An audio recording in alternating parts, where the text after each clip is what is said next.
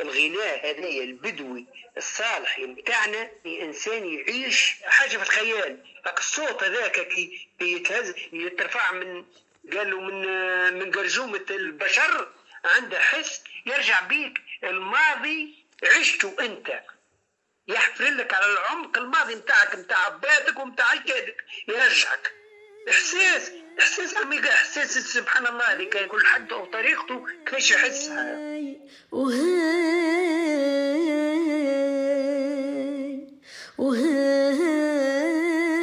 وهاي وهاي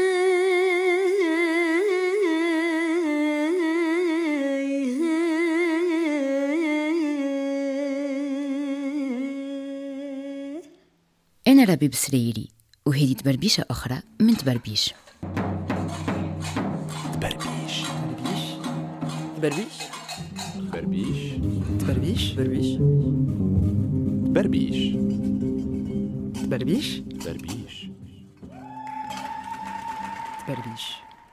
وين نبربش في مخي؟ زعما وين باش يهزنا تبربيش المرة هذه. اقترحت ريم وقالت علاش مش الصالحي وعلاش مش الصالحي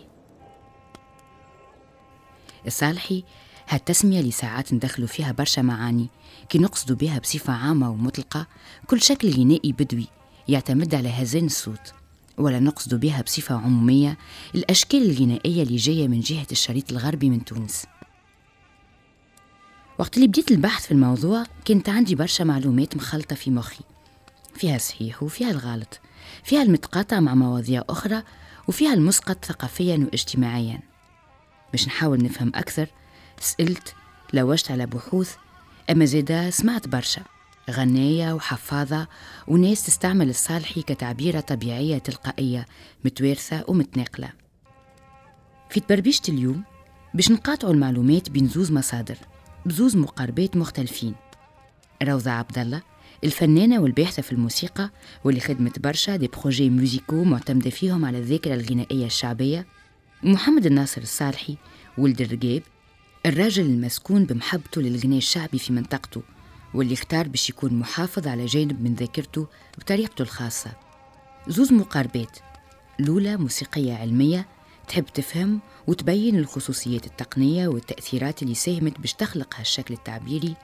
والثانية مقاربة ذاتية من منطلقات شخصية قائمة على الذاكرة المشتركة والتواتر الشفوي.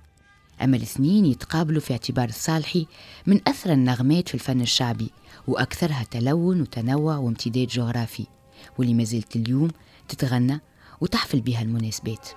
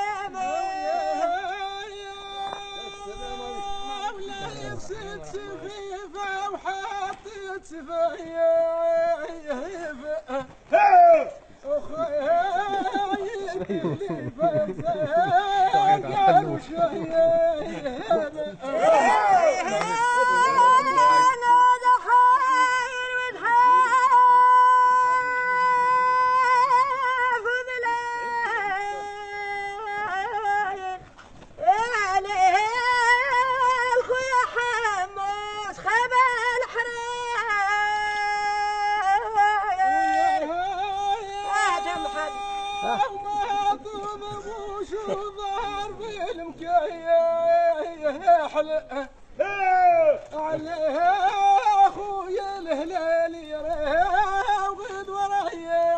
بسلايا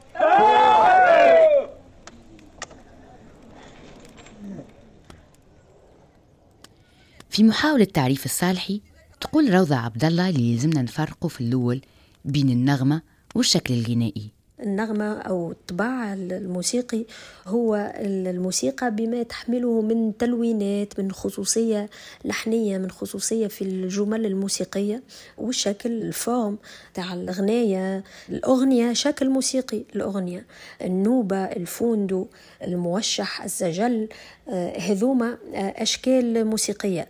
اللي زادة نلقاو في الموسيقى الشعبية بما أن نحكيو على طباع شعبي نلقاو آه، في الموسيقى الشعبية كأشكال موسيقية شعبية نلقاو الموقف هزان الصوت القسيم الملالية هذه أشكال موسيقية. كيما نلقاو نغمات في الموسيقى الشعبية زادة كيما الصالحي كيما الركروكي كيما العرضاوي اللي هي نغمات متنوعة وعندها خصوصيات في جملها الموسيقية وعندها وعندها برشا تلوينات وعندها برشا خاصيات خاصة في طريقة الأداء نتاعها وأسلوب أدائها. الصالحي هو نغمة. طبع شعبي تونسي معروف بهزان الصوت. ينتشر أكثر في جهة الشمال الوسط والجنوب الغربي وفي بر المثاليث اللي هي المهدية والمحرس. ويتسمى زادة العروش في مناطق أخرى. الصالحي كنغمة صعيب إنه نحصروا المجال الجغرافي متاعها هي نغمة موجودة في برشا بلايص في تونس موجودة في الجنوب الشرقي مثلا في عدة عروش في الجنوب موجودة عند المهاذبة مثلا في جهة المزونة اللي يغنيوا الصالحي المهذبي. موجودة عند المثاليث اللي يغنيوا الصالحي المثلوثي. ولكل صالحي فما خصوصية في آه، آه، التلوين الموسيقي متاعه وفي طريقة أدائه وخاصة أسلوب الأداء متاعه. فما برشا تأثيرات تخلي الصالحي يتنوع في طريقة أسلوب أدائه في خصوصيته الموسيقية بحكم آه، فما تجاور بين برشا قبائل بحكم فما الترحال زادة في عدة مواسم. فما زاد تقارب العائلي الأفراح. هذيا الكل أسباب تخلي إنه صالحي ما يكونش كنغمة موحده أكيد كل عرش باش يضيف من عنده أو من روحه هو للنغمة هذيا الصالحي عند المثاليث.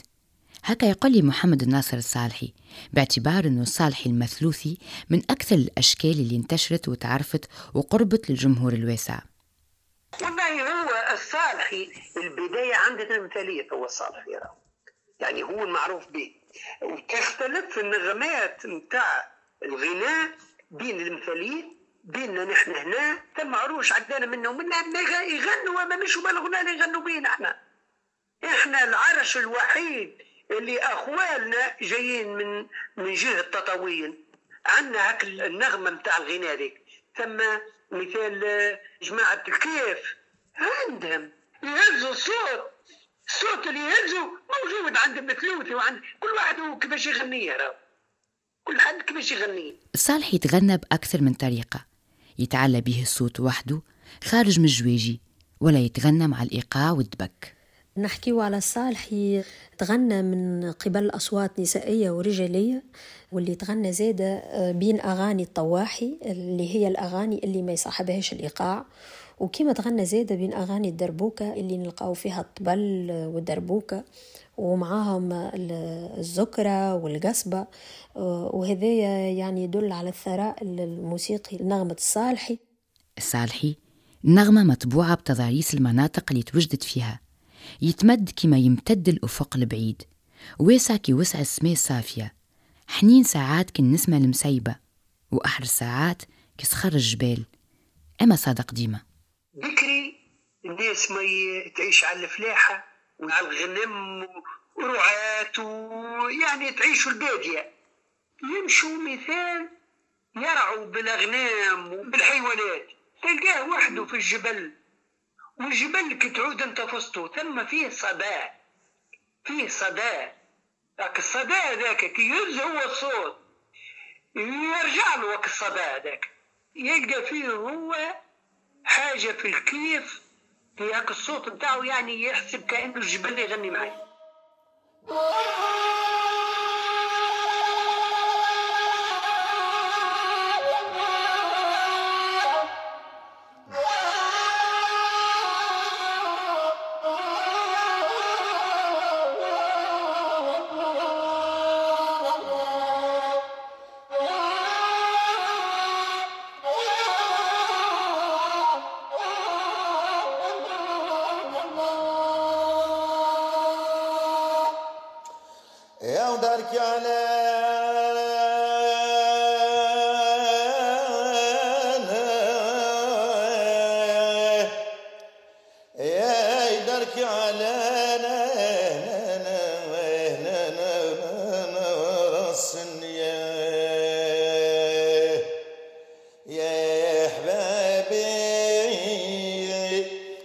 يبكي ينشف إيه، العمان لا.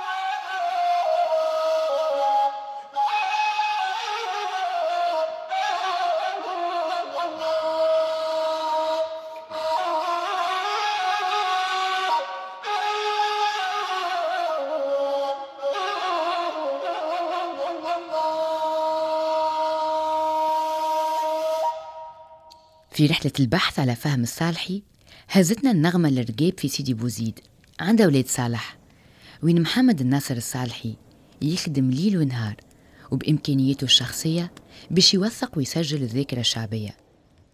عند ولاد صالح الفن والغناء ممارسة يومية تدخل في تفاصيل الحياة الكوتيديان ترافق الناس في فرحهم وخدمتهم ولمتهم وفي تعبيرهم على حزنهم وبعدهم.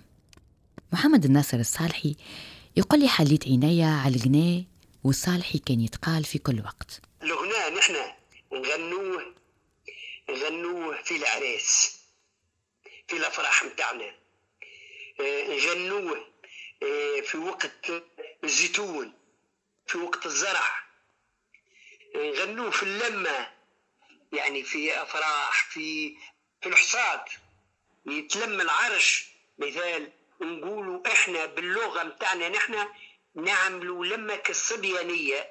الصبيانية كلمة الصبيانية دي يعني لما وكل واحد يجيب كل قدير وقدره ونتلموا وتلقاها كأنه عرس. وهو هكاك من لا شيء. ذا يغنوا ذا كذا. هذا ونغنوا نحن. من ثرنا ثرنا في الشيء ذا وكأنه اللمات هيدي نحبوا نوقفوا بهم الوقت. ونحلوا deux parenthèses فيها يتقال كل شيء. يتباح بالحب يتغنى على الأرض على الربيع على الحياة.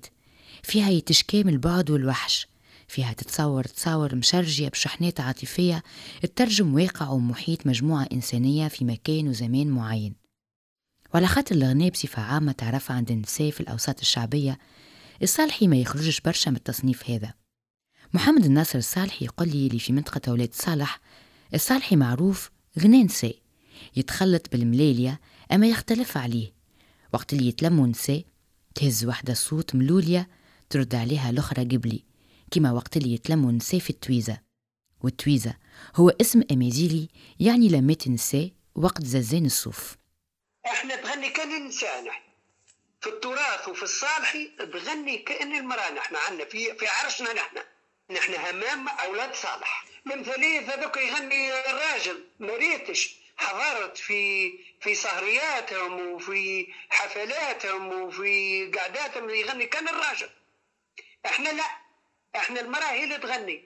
تلقاها يعني مرابعة. آه، زوز نساء منا وزوز نساء منا ولا في الملوليا تهز المرأة وحدها. ومرات في ذا زوز يعرفوا لهجة بعضهم ويهزوا الزوز مع بعضهم. تربية. وين يوقع جزان الصوف؟ يغصبوا الصوف ويعملوا نقولوا إحنا بلغتنا نحن نقولوا التويزة. التويزة هي تتلم النساء 10 15 مرة حاج مكة ويقردشوا بالقرديش الصوف تلقاهم يغنوا بالملوليا وبالصالح وبالغناء وبالوه يعني هذا وين نغنوا نحن؟ الغناء بتاعنا هذا.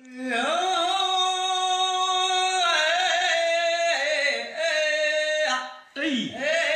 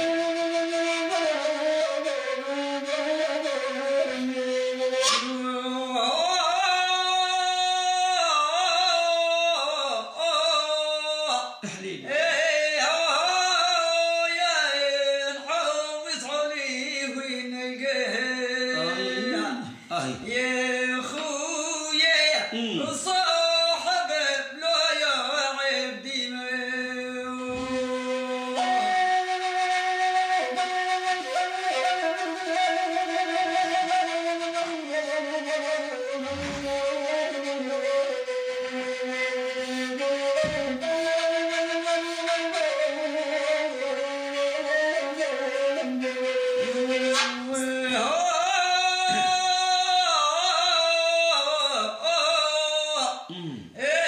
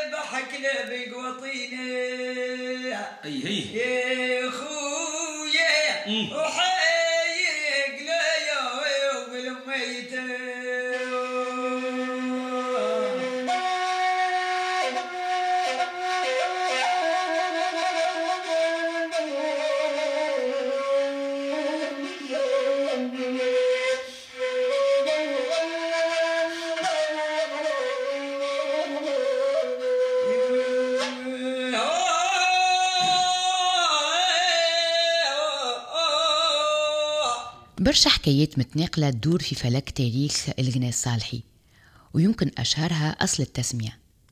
برشا مصادر ترجح أنه اسم الصالحي هو نسبة لمحمد الصالحي المثلوثي الغناي اللي عليه تسميت النغمة. باتنا يقولوا الصالحي هذا مثلوثي ممكن وقعت له قاعد بينه وبين البي. تشد دخل يعني سجنه في السجن ثم واحد من أهله جاب عليه بيت.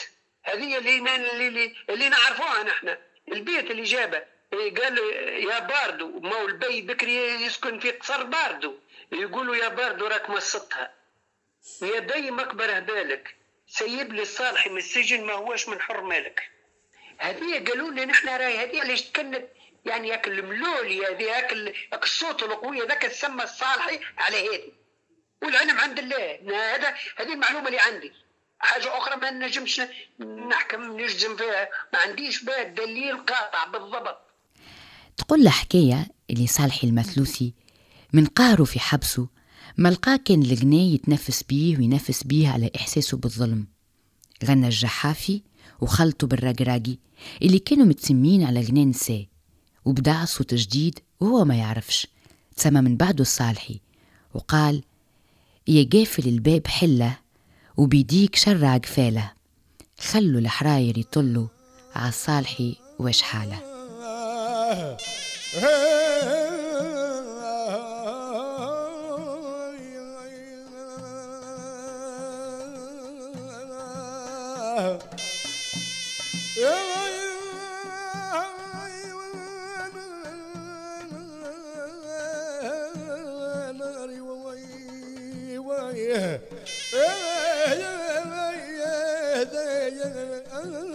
لو كان للصبر نصبرها يا يا يا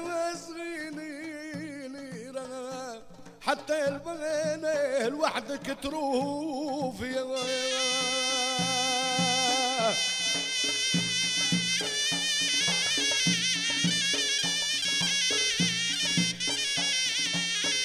خايف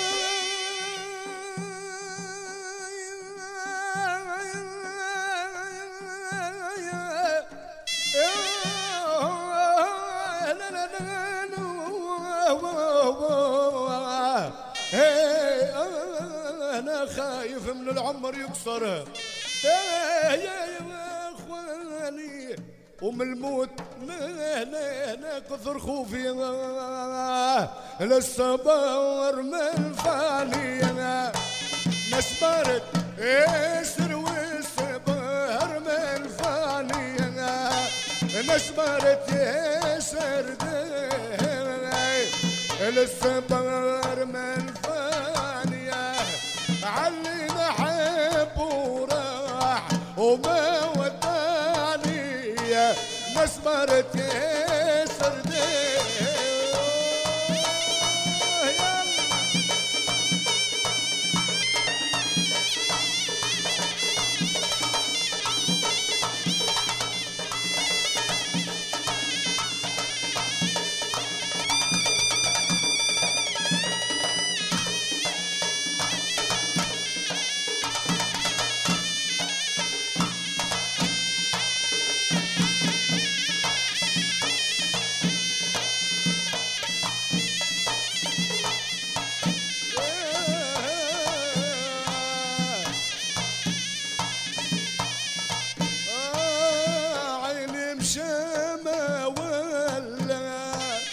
وهز العقل معاه يا شرع الله. وعاود مشيمة ولا. وخلى قلبي على الجمهور.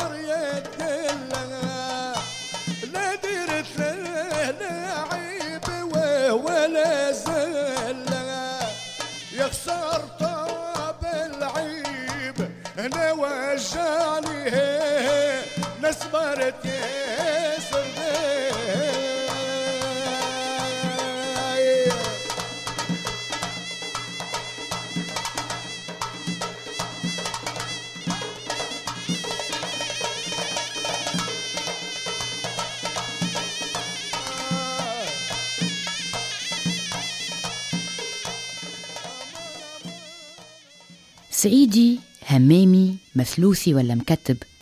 صالحي يتصرف ويتلون من منطقة لأخرى ومن مجموعة لمجموعة. يحافظ على خصوصياته ال fondamentales. أما زيدا يتتبع بصمة خاصة في كل فضاء جغرافي وإلا اجتماعي. هوية مشتركة لكن ما تمحيش الاختلافات. بالعكس تزيد تقويها وتعيش بها وتصنع منها une richesse وأكيد التواتر الشفوي كعنصر هام في الموسيقى متاعنا في الموسيقى الشعبية بصفة خاصة وفي موروثنا الموسيقي. التواتر الشفوي عنده تأثير أكثر على الفيرسيون الأولى لأنه كل شخص ينقل الموسيقى بطريقته هو أو ينقل اللي, اللي سمعه. يحاول أنه يكون أكيد وفي للي سمعه لكن أكيد باش يحط التوش نتاعو في نقله للنغمة هذه أو لأي نغمة في الموروث الموسيقي نتاعنا التونسي. الصالحي صوت حر. نغمة غنيت في الأغراض الكل في الأخضر والغزل في المدح والأحرش في الخيل والليل على الأرض والخير على البعد والوحش وتدليل الصغير. تعبيرة قوية بدائية نوعا ما. ما فيهاش برشا زخريف. بروت دون لا ماتيير تقرب أكثر للطبيعة وتقتبس منها الصور الشعرية واللحنية. تحل مساحات واسعة للصوت كنوع من المناجاة. تنفيسة علم خبي ومكنون. جمانا اللي هانا هالدار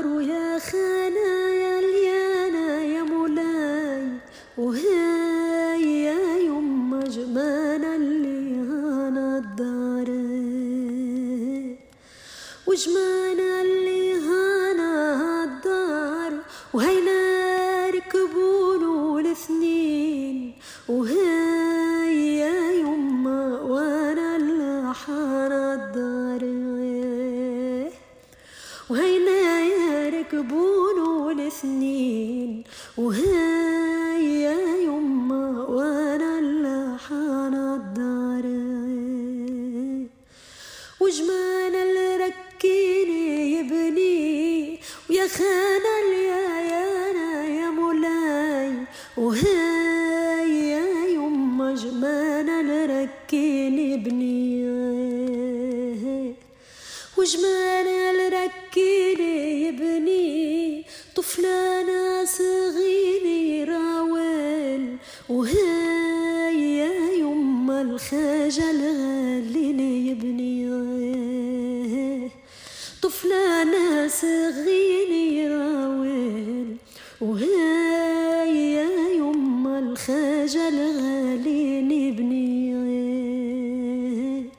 إخراج ربيب سريري. مونتاج ميكساج تصميم صوتي أسامة جيدي. إنتاج إنكفاضة بودكاست. وسنة بعليانا يالي وعديني الطنون الليل. وهي يما سنة بعليانا يالي وسنة